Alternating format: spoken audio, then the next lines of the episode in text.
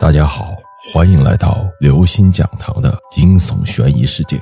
死亡摄影，有股莫名的苦味萦绕在孙雷的嘴里，他的舌头像条刚刚冬眠醒来的蛇一样，懒洋洋地摆动着，眼皮有些发酸，一跳一跳的。无尽的黑暗中，那具女尸穿着一件白袍出现在他的面前，露出一个。充满死亡气息的微笑。他触电般睁开了焦躁不安的双眼，发现自己躺在医务室的床上。洪文斌和和尚正探头望着他的脸。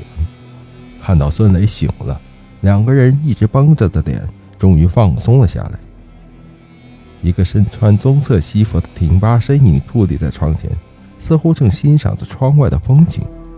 听到床上的响动，把身体转了过来。孙雷眯起眼睛，穿过日上三竿的强光，终于看清了他的面貌，是他的导师李明轩。他是西海大学最年轻的摄影系教授，在东南亚留学多年，也是孙雷最崇拜的摄影师。感觉好些了吗？李明轩走到孙雷跟前，露出一个温和的笑容。好多了，老师，是您把我送到这里的。孙雷对于他的关心很是感动。虽然他无法理解为什么李明轩要带他们去太平间学习摄影，李明轩轻轻点了点头，露齿一笑，成熟男人的魅力扑面而来。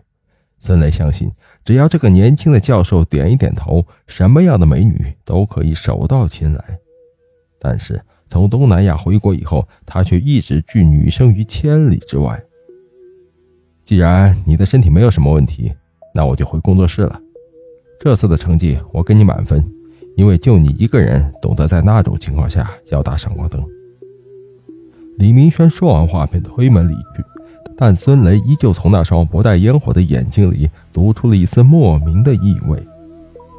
孙大胆儿，你可睡了一天了呀！洪文斌拍了拍孙雷的肩膀，嬉闹着把温热的牛奶递到孙雷手里。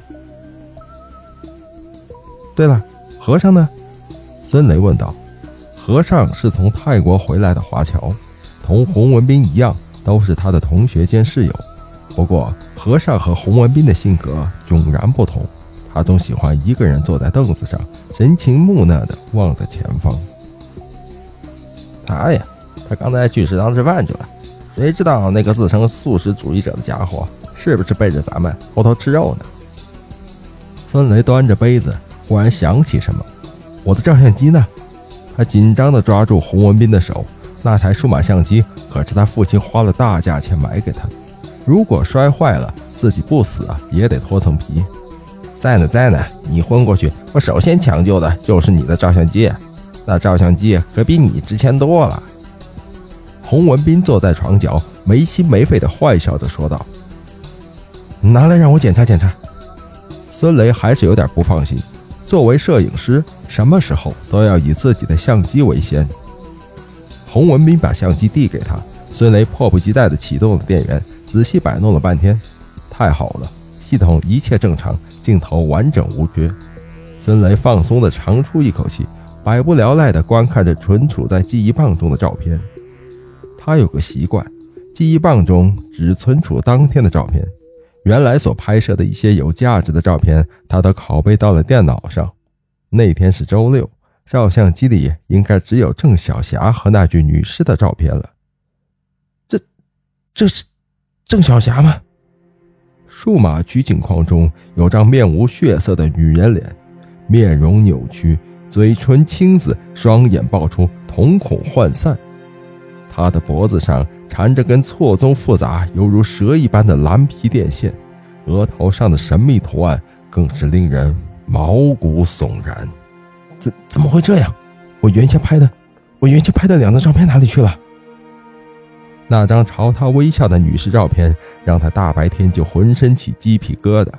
一对恶狠狠的、宛如卫生球般惨白的眼珠，似乎想把他撕碎一样。孙磊毫不犹豫地按了删除键。可是不知道为什么，这张照片仿佛是被锁定了一样，十分顽固地留在记忆棒里。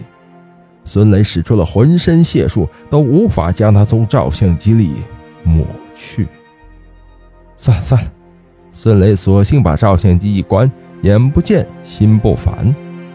忽然，孙雷的手机响了起来，他看了看号码，居然是郑小霞打来的。他虽然有些讨厌这个女生，但还是接通了电话。孙雷，你醒了，好点了吗？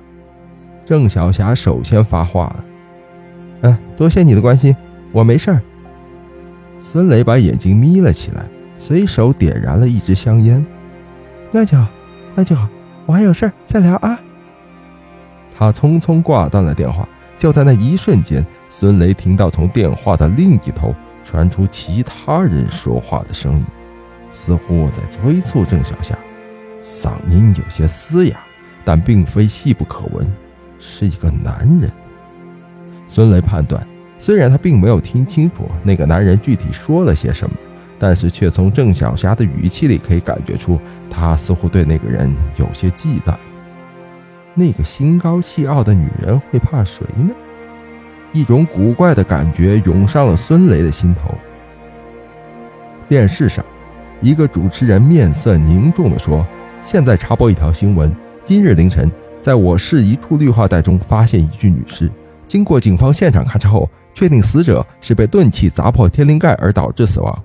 这已是本市连续第七起年轻女子被杀案件。至于死因，警方怀疑是邪教所为。